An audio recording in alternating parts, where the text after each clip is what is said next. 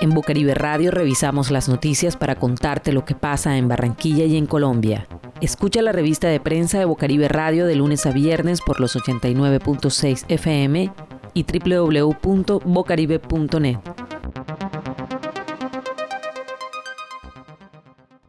El Consejo Departamental de Gestión del Riesgo del Magdalena aprobó ampliar por tres meses la declaratoria de calamidad pública con el fin de continuar con el plan de acción para controlar la propagación de la COVID-19 y evitar que se presenten rebrotes de la enfermedad.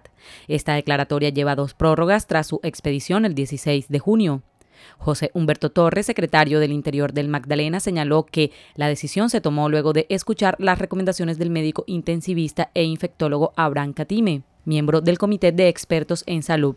Aseguró que las medidas adoptadas de forma oportuna por la Administración Departamental, como la cuarentena y el tamizaje temprano, permitieron evitar el contagio de al menos 25.000 personas y el colapso de la red hospitalaria. Esta noticia fue tomada del periódico El Heraldo el 18 de septiembre del 2020. Una ceremonia habría desatado un contagio masivo de COVID-19 entre indígenas, después de la realización de un homenaje de despedida a la Guardia Indígena por el tiempo que estuvo custodiando las vías de acceso a los territorios ancestrales.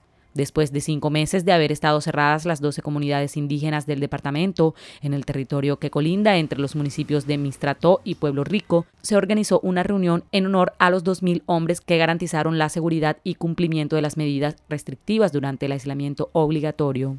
Según narró William Nayasa, consejero mayor indígena del departamento, para ese entonces tan solo se había diagnosticado un caso de COVID-19 en uno de los territorios ancestrales y después del evento la mayoría presentó altas fiebres, disparando así las cifras de contagios del virus.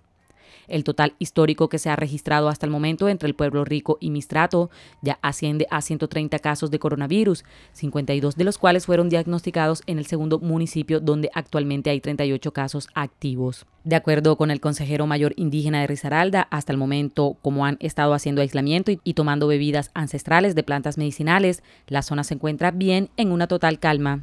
A raíz de lo acontecido, se adoptó una nueva medida en los resguardos en Vera Chamí de Mistrató y en Vera Catío de Pueblo Rico, que alberga más de la mitad de los 30.000 indígenas que hay en el departamento, lo cual implica la prohibición de visitas a pesar de que los resguardos ya han sido nuevamente abiertos y ya no cuentan con la vigilancia constante de la Guardia. Esta noticia fue tomada del portal de noticias La FM el 18 de septiembre del 2020. En Bucaribe Radio revisamos las noticias para contarte lo que pasa en Barranquilla y en Colombia. Los anticuerpos contra el coronavirus pueden permanecer en el organismo hasta al menos cuatro meses, según un informe del hospital sueco Danderyd, ubicado en el municipio homónimo al norte de Estocolmo. Esta primavera, 2.149 empleados del hospital Danderit fueron sometidos a análisis de sangre. Los tests detectaron anticuerpos del SARS-CoV-2 en 19% de los participantes. El comunicado señala que ahora se realizó la segunda fase del estudio. Al 92% del grupo se le tomaron muestras de sangre. Los resultados muestran que de los 400 empleados que tenían anticuerpos en la primavera, el 82% todavía cuenta con niveles mesurables después de al menos cuatro meses. La mayoría de los estudios publicados antes mostraban que los anticuerpos contra el virus suelen desaparecer en unos 40 a 70 días.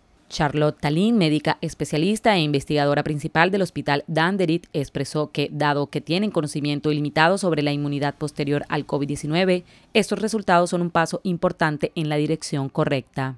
El estudio se lleva a cabo en colaboración entre el Hospital Danderit, el Real Instituto de Tecnología, el Centro Life Lab, el Instituto Karolinska, y la Universidad de Uppsala. Esta noticia fue tomada del portal de noticias Blue Radio del 18 de septiembre del 2020.